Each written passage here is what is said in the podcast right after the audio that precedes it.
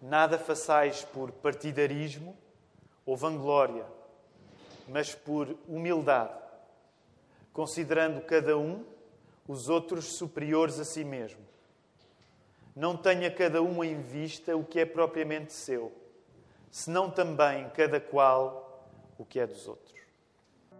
Podemos voltar a olhar à nossa volta, saudar-nos uns aos outros, mesmo à distância. É bom nós estarmos juntos, quer saudar de uma maneira especial. Podemos voltar a ficar sentados.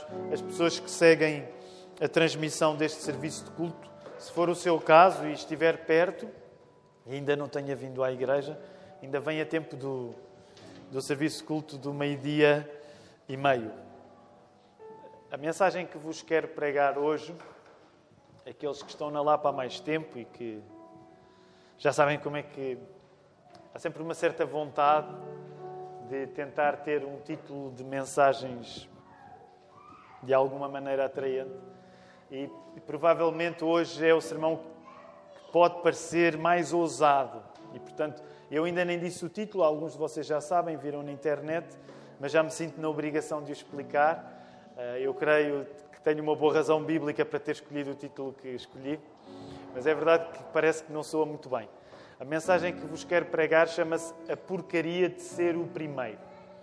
E eu sei que a palavra porcaria é uma palavra forte, eh, nem sequer, por exemplo, a título de curiosidade, nem sequer é uma palavra que eu gosto muito de ouvir lá em casa, a porcaria. Mas, e já vamos voltar ao texto, eu gostava de defender-me na escolha deste, deste termo, porque, como nós vamos ver mais à frente, o apóstolo Paulo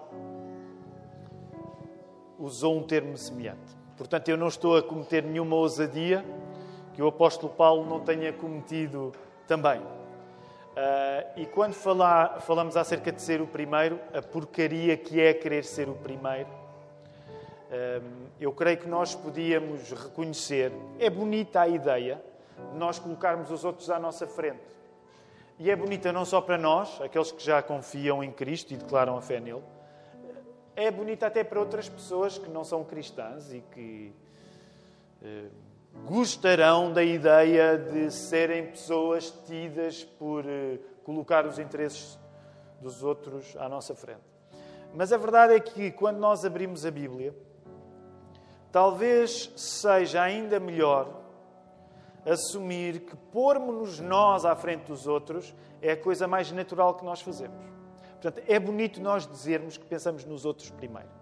Mas com a Bíblia aberta, eu acho que é melhor começarmos por assumir que nós colocarmos à frente dos outros é a coisa mais natural que nos acontece. E que, tendo em conta aquilo que nós vamos ler, que nós já lemos e que vamos ler, ir dar um passo mais adiante e dizer: não só é muito natural para mim colocar-me à frente dos outros, como diante de Cristo e diante de Cristo na cruz, é de facto uma valente porcaria, é uma coisa má, esta coisa tão natural para nós, de nos colocarmos à frente dos outros. E é por isso, nesta hora, vamos orar para pedir a Deus que este reconhecimento, para já seja possível para todos, porque pode haver em nós uma hesitação em querer reconhecer isso, mas que ao mesmo tempo possamos ter uma oportunidade nesta manhã de não ficarmos só no reconhecimento da coisa má que é colocarmos à frente dos outros, mas irmos além disso. E é por isso que nesta hora vamos orar. Deus Pai, nós queremos começar por reconhecer. E se algum de nós ainda não o reconhece, eu quero pedir-te que tu dês o poder a esta pessoa de reconhecer que o mais fácil é nós vivermos a colocarmos à frente dos outros, por bonito que seja dizer o contrário. Senhor, nós não queremos ficar apenas neste lugar em que reconhecemos a nossa fraqueza, porque nós acreditamos que ter fé em Ti é ir além do reconhecimento da nossa fraqueza. E por isso nós queremos ter a ousadia de te pedir força neste domingo. Que Tu nos dês a força para nós obedecermos ao que Tu nos estás a pedir nestas palavras do apóstolo Paulo, de colocarmos os outros à nossa frente Nós precisamos de Ti porque sem Ti nenhum de nós sabe fazer isto como deve ser.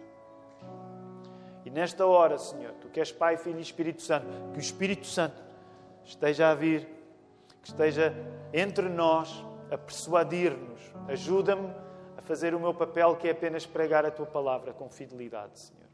É isso que eu te quero pedir nesta hora. Em nome do nosso Senhor Jesus Cristo. Amém. Amém.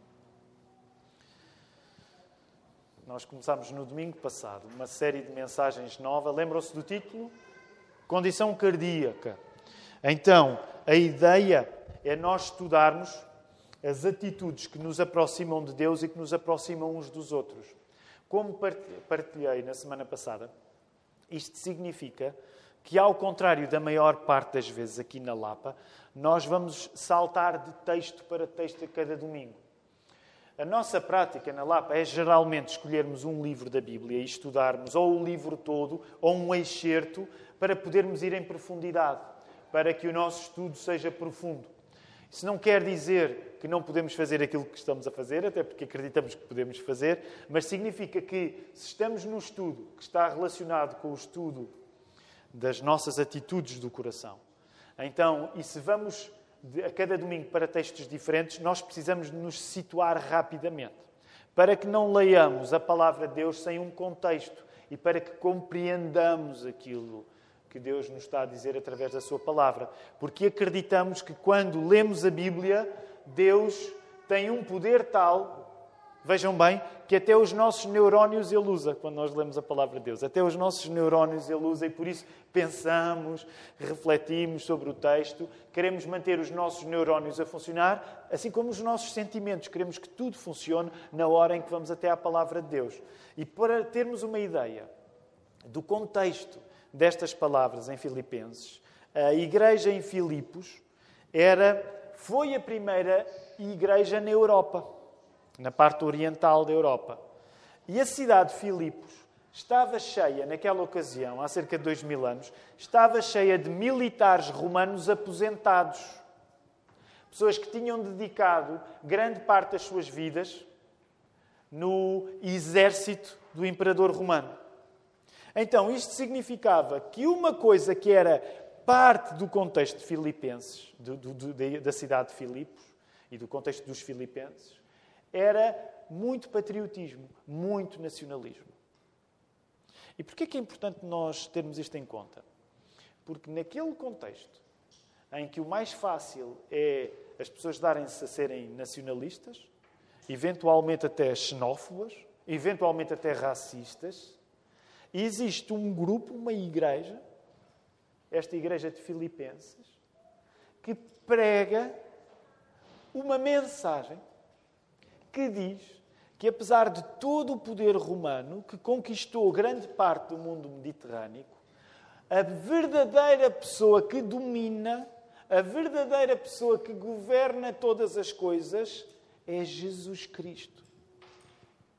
Isto é tão ou mais surpreendente porque esse mesmo Jesus Cristo tinha morrido às mãos do poder romano. Agora pensem, coloquem-se no lugar dos filipenses eles pregam uma mensagem que é completamente, neste sentido, é completamente contracultural. Numa cidade muito dada a apreciar as glórias da Pax Romana, aqueles filipenses dizem: quem manda nisto tudo não é César, é Jesus Cristo. E é este o contexto destes cristãos. O apóstolo Paulo está a escrever esta carta, ao contrário de outras, por exemplo, nós ainda agora acabámos o estudo da primeira carta que Paulo escreveu aos Tessalonicenses, da segunda carta que escreveu aos Tessalonicenses, e uma característica diferente desta carta aos Filipenses é que o apóstolo Paulo não tem um assunto propriamente dito em termos teológicos. Qual era a circunstância do apóstolo Paulo? Ele estava preso quando estava a escrever esta carta. Nós, no ano passado, estudámos o livro dos Atos dos Apóstolos, Qualquer pessoa, quer nós reunidos aqui, quer as pessoas que seguem a transmissão, podem ir à conta de YouTube da Igreja e ver que durante meio ano nós dedicámos-nos só a estudar o livro dos Atos dos Apóstolos e vimos as peripécias da vida de Paulo, as suas conquistas, as suas derrotas. Sabemos que Paulo muitas vezes esteve preso. Esta é uma das ocasiões em que o apóstolo Paulo está preso. E o apóstolo Paulo está preso em condições que, por exemplo, são diferentes das nossas condições de hoje. Eu não sei se vocês têm alguma experiência com o sistema prisional português. Eu ainda, ainda não fui preso. Não sei o que é que o futuro poderá, o que é que Deus poderá reservar para mim, mas durante um período da minha vida eh, fiz visitas quase mensais a um amigo que estava na prisão. E uma das coisas que é importante nós compreendermos para perceber o contexto do apóstolo Paulo é que hoje em dia, no século XXI, na maior parte de, do mundo ocidental, há uma preocupação para que os presos tenham cuidados. Não era assim há dois mil anos. Então, o que é que levou Paulo a escrever esta carta? Ele estava na prisão e ele tinha recebido uma importante oferta por parte da igreja de Filipos. Vamos tentar aqui fazer uma analogia. Era como se hoje nós aqui estivéssemos a contribuir para o trabalho de um missionário que, estando no estrangeiro, passou por uma dificuldade tal que se encontra preso. E eu hoje dizia-vos, pessoal, hoje ninguém sai daqui sem levantarmos aqui uma oferta para ajudarmos esta pessoa. Porquê? Porque o sistema prisional da altura não tinha este tipo de cuidados. Só para dar-vos outro exemplo, até mais próximo, de um dos, dos meus autores preferidos, John Bunyan que é autor daquele livro muito conhecido. Em Portugal, infelizmente, nem tanto, mas no mundo anglo-saxónico muito mais, que é O Peregrino, não é? Muitos de nós já lemos O Peregrino. Eh, John Bunyan, por exemplo, quando esteve preso, ele esteve preso algumas vezes também, eh, dependia dos cuidados das pessoas que iam até ele. Isto não foi assim há tanto tempo. Portanto, imaginem um mundo onde não há preocupação pelas pessoas que estão presas, o apóstolo Paulo estava muito agradecido a Deus porque estes filipenses lhe tinham dado dinheiro fundamental para ele se sustentar, sobretudo na prisão onde estava. E tinham feito esta oferta aos filipenses através de Epafrodito. Então, isto significa que a carta aos filipenses, o assunto principal da carta aos filipenses é, e vou resumir muito, muito, pessoal, obrigado pelo dinheiro que me deram. Este é o assunto principal, de facto, que é aquilo que ele vai fazer no, no, fim. O que é que significa? Significa que, ao contrário de outras cartas do apóstolo Paulo, onde nós temos alguns assuntos uh, teologicamente mais bem delineados, vamos dizer assim, e um certo desenvolvimento, até intelectual das ideias, aqui o centro da carta, que eu gostaria que vocês pudessem colocar, os, voltar a colocar os vossos olhos no capítulo 2, o centro da carta está um pouco a seguir, a partir do verso 5 e vai até ao verso 11. Portanto, está em Filipenses 2, 5 a 11. Para aqueles que estão há mais tempo na Igreja da Lapa, sabem que é um texto que, em particular, gosto de citar muitas vezes, porque é aquele texto. Aliás, vamos ler só o início. Tendo em vós o mesmo sentimento que houve também em Cristo Jesus, pois ele, subsistindo em forma de Deus, não julgou como usurpação o ser igual a Deus. Antes a si mesmo se esvaziou assumindo a forma de servo, tornando-se em semelhança de homens e reconhecida em figura humana. E depois vai continuar até o verso 11. Esse é aquele texto que significava aquilo que, na linguagem mais teológica, nós chamamos um hino cristológico. O que é, que é um hino cristológico? Era um resumo das coisas essenciais acerca de Jesus. E estes hinos cristológicos existem no Novo Testamento. E crê-se que eles podiam ser fórmulas que a Igreja usava, quer para ensino, para catequese, quer formas de louvor. Podia eventualmente até ser cantado também pelas comunidades cristãs naquela altura. Então isto significa que o centro desta carta aos Filipenses é este hino, e depois Paulo desenvolve outros assuntos, sobretudo em órbita deste hino. Esta é a coisa mais importante acerca da carta de Paulo aos Filipenses. Ora, o que é que o apóstolo Paulo estava a dizer? E vamos voltar lá ao verso 3 e verso 4. Voltem a ler o verso 3 e verso 4, foram aqueles que são aqueles que são importantes para a nossa lição hoje de colocarmos os outros à nossa frente. O que é que Paulo estava a dizer? Contra o partidarismo, contra a vanglória características facilmente presentes numa cidade dada a nacionalismos, o apóstolo Paulo está a dizer: sejam humildes. Vejam o verso 4. Não tenha cada um em vista o que é propriamente seu, senão também cada qual o que é dos outros. Paulo está a recomendar uma humildade, e uma humildade essa ao ponto de que os outros chegam primeiro. Não somos nós que chegamos primeiro, os outros chegam primeiro para nós.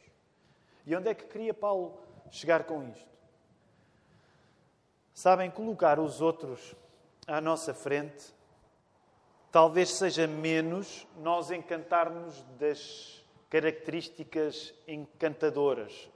Permitam-me a redundância, encantar-nos das características encantadoras. Mas quando o apóstolo Paulo está a dizer para tu colocares os outros à tua frente, provavelmente aquilo que ele está a dizer não está relacionado com olha com atenção para as pessoas à tua volta e descobre as melhores qualidades que elas têm. Não deve ser bem isto que o apóstolo Paulo está a dizer. Não é bem isto que o apóstolo Paulo está a dizer. Está mais relacionado com olha para ti dentro, olha para dentro de ti e reconhece que muitas vezes as coisas que tu tens como as mais valiosas e as mais importantes não são tão encantadoras assim. Portanto, quando nós falamos de colocar os outros à nossa frente, não quer dizer que nós nos tornamos pessoas a apaixonar-nos pelas características de quem está à nossa volta por dar cá aquela palha. Ah, é tão bonito isso em ti, Nando, essa característica. Atenção, o Nando tem características muito bonitas, de facto eu conheço. Mas não significa, Nando, e depois vir-me para o Luan, Luan, eh, nada de errado com isso. Mas o fundamental não é tanto o facto de nós vivermos uh, encadeados pela beleza dos outros à nossa volta, mas significa uma visão rigorosa sobre quem nós somos. Quando o apóstolo Paulo manda que nós consideremos os outros superiores a si mesmo, a nós mesmos, ele vai dar o exemplo. E ele vai dar o exemplo de uma maneira muito particular. Avança aí para o verso 4 e 8 do capítulo 3. Capítulo 3, verso 4 e 8. O apóstolo Paulo vai fazer uma coisa incrível, única. Ele vai fazer um desfile das suas próprias qualidades. Portanto, ele não vai falar na qualidade das pessoas à volta dele, mas ele vai falar nas suas próprias qualidades. E vale a pena lê-las. Capítulo 3, verso 4 e 8. Bem que eu poderia também confiar na carne. O que é, que é confiar na carne? Confiar na carne é a pessoa confiar em si própria. Carne tem este sentido de homem. Okay? Bem que eu poderia, está o apóstolo Paulo a dizer, bem que eu poderia estar a, bem que eu poderia confiar em mim mesmo. E ele vai continuar. Se qualquer outro pensa que pode confiar em si mesmo, eu ainda mais. Eu gosto muito do apóstolo Paulo, ele está inspirado por Deus, é o Espírito que está a dizer estas palavras através do apóstolo Paulo. Mas, de facto, uma das maneiras que nós podemos usar para dizer o que é que aqui está a acontecer, o apóstolo Paulo está numa, naqueles discursos em que, em que ele, basicamente, de uma maneira abençoada, boa, mas ele está a dizer: olha, se, se alguém se quer comparar comigo, esqueçam. Esqueçam. Para chegarem ao nível onde eu estou, vocês, como nós dizemos muitas vezes em, eh, aqui em Portugal, vocês têm de comer muita sopa. Dependendo da zona, às vezes muita broa também. Tem que comer muita broa para chegar ao nível onde, onde eu estou. E Paulo vai continuar. Circuncidado ao oitavo dia, da linhagem de Israel, da tribo de Benjamim, hebreu de hebreus, quanto à lei fariseu. Sabem, a palavra fariseu hoje tem má conotação. Porquê? Porque nós já recebemos a tradição cristã de dois mil anos, onde havia uma implicação entre fariseus e Cristo e hoje a palavra fariseu tem má conotação. Naquela altura a palavra fariseu não tinha má conotação. Significa aquelas pessoas que viviam a fé além dos luxos dos saduceus, que eram religiosos, mas eram pessoas das elites culturais, tinham a vida mais fácil. O fariseu era aquele, neste contexto, que dava tudo para viver a lei de Deus. E o apóstolo Paulo estava a dizer: fariseu, não sou um qualquer. Vai continuar. Quanto ao zelo, se vocês, estou a parafrasear, se vocês querem comparar comigo a nível de entrega, não é? A nível de entrega, querem se comparar comigo? Olha, eu não só era a favor da lei de Deus, mas eu não só era a favor da lei de Deus, mas eu era contra as pessoas que achava que estavam contra a lei de Deus. Por isso ele era perseguidor da igreja. Eu dava, era como se o apóstolo Paulo estava a dizer, eu dava o corpo ao manifesto. Eu dava a minha vida para cumprir aquilo que dizia. Quanto à justiça que há na lei, irrepreensível. Irrepreensível. O apóstolo Paulo está a dizer: ninguém ouse quer comparar-se comigo. Porque se nós vamos falar de qualidades, eu tenho qualidades que chegam para vocês todos. É isto que o apóstolo Paulo está a dizer. As minhas qualidades. Agora reparem o que ele vai dizer no verso 7, porque agora há uma inflexão no verso 7 e no verso 8. E essa inflexão é muito importante para nós hoje. Mas o que para mim era lucro, o que para mim era qualidade, isso eu considerei por perda, por causa de Cristo. Aquilo que para mim era lucro, na prática, por causa de Jesus, até Jesus entrar não era assim, mas a partir do momento em que Jesus entrou, isso é prejuízo. E ele vai aumentar a, a temperatura da maneira como fala acerca disso. Sim, de veras considero tudo como perda, por causa da sublimidade do conhecimento de Cristo Jesus, meu Senhor, por amor do qual perdi todas as coisas, as minhas qualidades foram todas. E as considero, eu considero as, as minhas qualidades, as coisas que me fazem superiores a vocês, as coisas que vocês podem tentar, mas não vão chegar ao meu nível, eu considero essas coisas, olhem o que o apóstolo Paulo vai dizer, como refúgio para ganhar a Cristo. Noutras traduções, vocês podem encontrar aí a palavra esterco. Todos sabemos o que é esterco. Somos todos meninos da cidade, mas sabemos ainda o que é esterco. É? Sabem, este é aquele texto da Bíblia que muitos pregadores aproveitam para fazer aquilo que desejaram a vida inteira e nunca conseguiram, que é dizer um palavrão no meio do sermão. Eu vou poupar-me dessa tentação, mas há pessoas que, ao ler este texto, tendo em conta a vimência da palavra que Paulo usa, no grego é skibala, eh, há quem ache que a melhor maneira de traduzir essa palavra, tendo em conta o calor do apóstolo Paulo, é essa palavra que vocês estão a pensar para esterco que o povo diz. Então há pastores que esfregam as mãos de contente. E hoje finalmente vou poder dizer uma asneira. Eu também me senti tentado por isso, mas fiquei na porcaria. Portanto, é para vocês verem que a seleção da palavra porcaria é bem uh, até tímida. Também, sabem, uh, tenho de despachar, nós já estamos na nossa hora, mas um, um título que eu pensei que também seria interessante para, para, para o sermão era Skibala neles um, também dava. Tinha um lado um bocado tropa de elite também, era, uh, mas pronto, era mais difícil de ser compreendido. Ora, o que o apóstolo Paulo está a dizer e que eu gostaria que tu compreendesses, e deixem-me dizer isso com, com alguma liberdade, é que diante de Jesus, quando, quando o assunto é Jesus, tudo aquilo, tudo aquilo que são as tuas qualidades que te fazem sentir superior em relação aos outros, isso é uma valente porcaria. Diante de Jesus, tudo aquilo que efetivamente é bom acerca de ti e que tu és melhor do que os outros, diante de Jesus, isso é esterco. Isso não vale nada. Aproveitei-me só para dizer, deixar de dizer, eu já fiz isso no passado, mas isto não há, errado, não há nada errado. É cocó, de facto é cocó. E os pequeninos hoje podem dizer, porquê que o pastor disse cocó no meio do sermão? Não vale nada. É lixo. Naquele caso em particular, o apóstolo Paulo não estava a querer relativizar a importância da lei, nem da tradição judaica, porque, para todos os efeitos, a lei, a tradição judaica, era um reflexo da história de amor de, de Deus com o povo de Israel. O que estava em causa era, vindo do elogio total a Cristo, no capítulo 2, explicar que qualquer coisa, por boa que pareça, não vale nada em comparação com o sacrifício de Jesus. Tendo em conta o contexto dos Filipenses, onde muita gente tinha dado a sua vida em favor da glória romana e podia dizer: não há nada igual à ordem romana.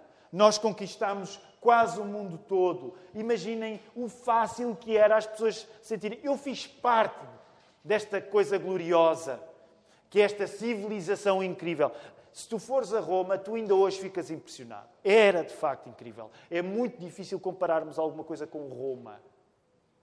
E, e, o que o apóstolo Paulo estava a dizer, e isso que é impressionante, a pessoa está lá dois mil anos depois e, e, pensa como é que foi possível uma cultura destas. E a radicalidade da Bíblia é até essa coisa gloriosa diante de Cristo, isso não vale nada. O que é que isto significa para todos aqueles que são tentados em ser nacionalistas, todos aqueles que são tentados em ser xenófobos, todos aqueles que são tentados em ser racistas? Qualquer coisa que te faz dividir o mundo entre vencedores e vencidos não vale nada diante de Cristo. Nada. E com isto não me entendam mal, eu não estou a relativizar e a dizer que qualquer cultura é igual, que um fazer mais assim ou fazer mais assado é tudo a mesma coisa. Não! Há coisas que nós olhamos e dizemos é melhor a maneira como aqueles fazem aquilo do que a maneira como os outros fazem. Eu não estou a apelar nem a pregar a relativismo, mas o que eu te estou a dizer é que a partir do momento em que tu vais comparar as coisas com Cristo, tudo vale zero. E tu deixas de ter hipótese de te segurar no melhor que conquistaste para te sentir superior em relação aos outros. Qualquer pessoa e os cristãos em particular, porque era para cristãos que o apóstolo Paulo estava a falar. Deixa-me dizer-te isto: não é pelo facto de seres cristão que não vais te sentir tentado para te achares melhor do que os outros. Naturalmente, todas as pessoas são tentadas a sentir-se melhor do que os outros. Eu sei que muitas vezes nós passamos por momentos e há pessoas que aqui podem ter uma vida de se sentirem inferiores em relação aos outros. Aliás, deixa-me ir mais longe. Às vezes as coisas ficam misturadas. Tanto nós vivemos momentos em que nos sentimos inferiores e momentos em que nos sentimos superiores. Mas hoje a minha preocupação é dizer-te: qualquer pessoa abandonada a si própria vai sentir-se superior, vai pensar nos seus interesses primeiro do que os, interesses dos outros. Sabem uma coisa interessante? É por muito que bonito seja dizer, ah, eu coloco os, os interesses à frente dos outros, tu na Bíblia a Bíblia não acredita em pessoas que naturalmente colocam o interesse, o seu interesse depois do interesse dos outros.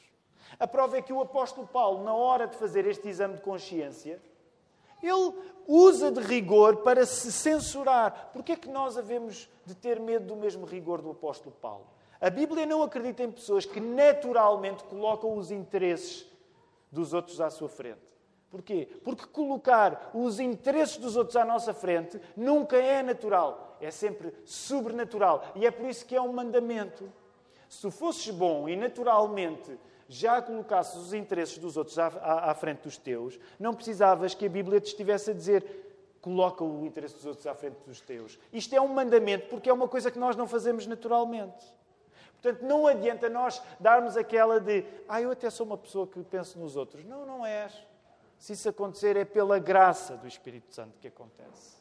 Atenção, eu não estou a dizer que apenas pessoas que acreditam em Deus podem fazer. Há pessoas que, pela graça do Espírito Santo, em que não acreditam, conseguem fazer isso. Eu não digo que não.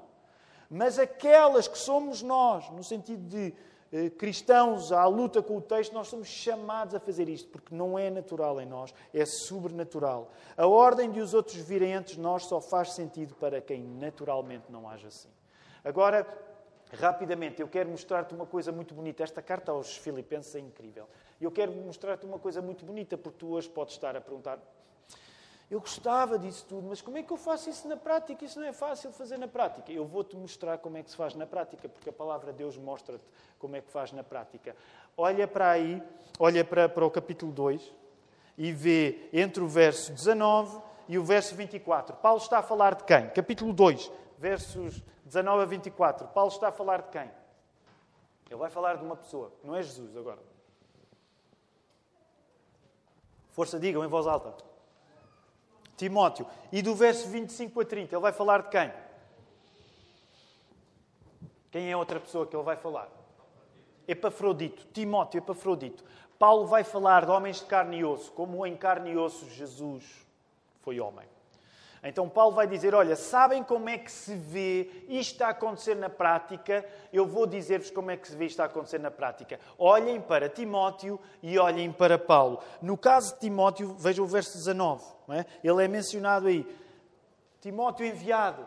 No caso de Epafrodito, vejam bem, Epafrodito tinha sido a pessoa que pegou no dinheiro levantado da igreja de Filipos e levou até ao apóstolo Paulo.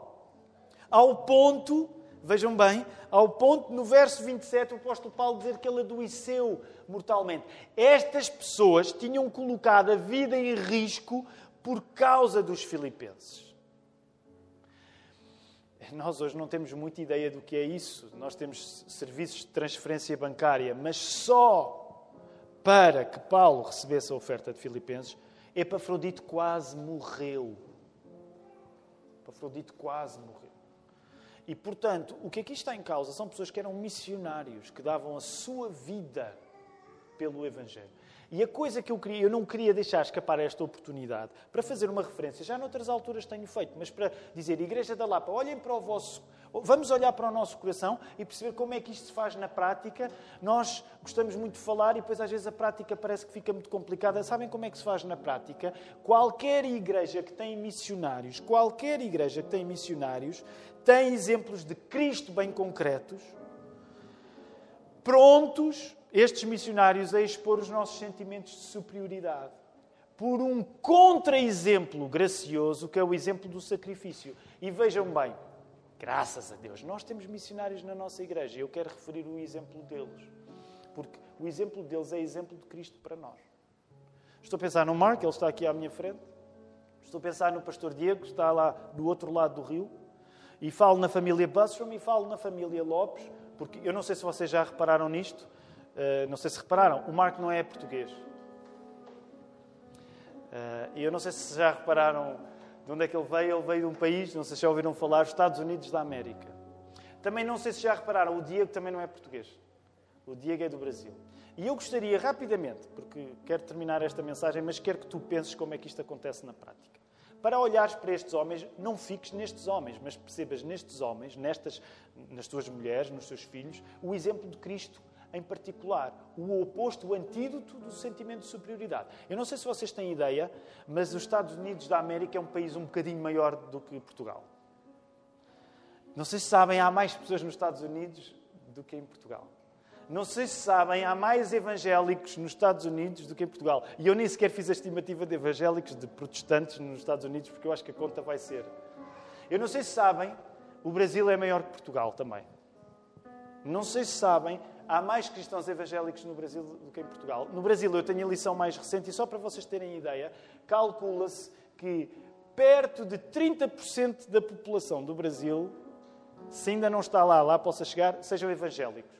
São mais de 200 milhões de brasileiros. Sabem quanto é que são 30%? Cerca de 60 milhões de pessoas. Portanto, significa que se nós falarmos apenas no cenário evangélico no Brasil, é Portugal vezes 6. Porquê que eu estou a falar nisto? E na, para a América nem sequer tenho, para os Estados Unidos nem sequer tenho números. Porque eu quero dizer uma coisa que tu consideres nesta manhã. É muito improvável que o Mark e que o Diego venham encontrar em Portugal uma coisa que não tivessem numa quantidade muito superior nos Estados Unidos da América e no Brasil. Concordas comigo? Eu acho que é improvável que o Mark em Portugal venha encontrar uma vida de grande gratificação ministerial Coitado, o melhor que ele encontrou foi a Lapa, portanto já está tudo dito. É muito improvável que o Diego venha encontrar em Portugal um, uma projeção do seu ministério. Eu quero que tu ponderes nisto, porque na prática estas são pessoas que prescindiram de terem ministérios que de certeza no Brasil tinham oportunidade para crescer mais, de certeza nos Estados Unidos tinham oportunidade para crescer mais. E vou só contar esta parte. O Marcos esteve durante seis meses nos Estados Unidos e, e só para, para ter um tempo de estudo, ele, ele mostrou, para puxar o pior que há nos pastores de Portugal, ele mostrou-nos o, o, o, escritório que tinha lá, que uma igreja deu para ele, que era para ir do tamanho da minha casa. Pensa bem, este jovem ainda volta para Portugal. De facto, há alguma coisa errada com ele. Eu acho que nós não podemos confiar mais no Marco. Agora, o que aqui está nestas famílias é um sinal de que com sentimentos de superioridade, nós não agimos em conformidade com aquilo que Jesus fez por nós. Porque se tu te impressionares com o exemplo da família Bustrom ou o exemplo da família Lopes, eu quero dizer-te, impressiona-te, por favor, ainda mais com o exemplo de Jesus Cristo. Sabem qual é um dos nossos problemas? É que nós passamos muito tempo a ver-nos maiores do que somos e esquecemos-nos que Jesus na cruz fez-se o mais pequeno. Ficar de pé, vamos orar.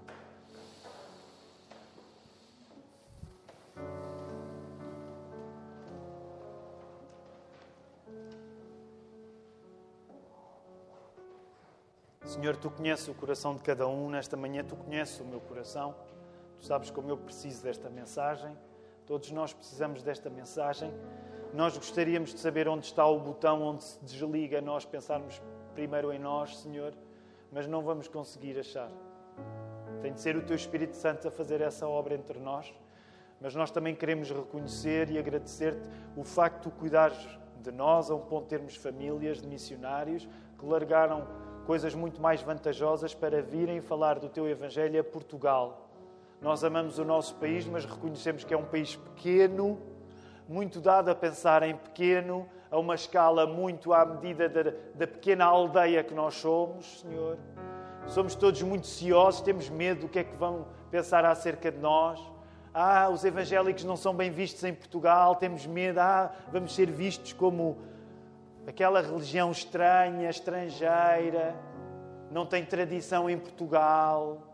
As nossas igrejas estão em caves e em lojas e ficamos todos envergonhados, escondemos e queremos esconder isso, ó Senhor, e não nos apercebemos que ao fazermos isto, mesmo sem vontade, nós estamos a alimentar sentimentos de superioridade, porque pensamos demasiado em nós e não nos lembramos do teu filho que veio até à cruz em nosso lugar. Ó Senhor, que não seja apenas convicção do pecado que nós tenhamos, ó Senhor, aumenta a nossa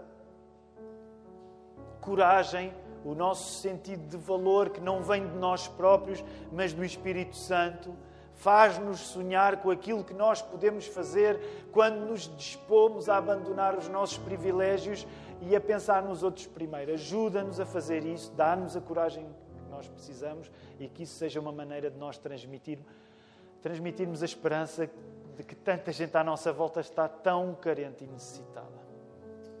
Recebam a bênção do Senhor nesta manhã. Que a graça do Senhor Jesus Cristo, o amor de Deus Pai e a comunhão do Espírito Santo sejam com todos vós, agora e para sempre.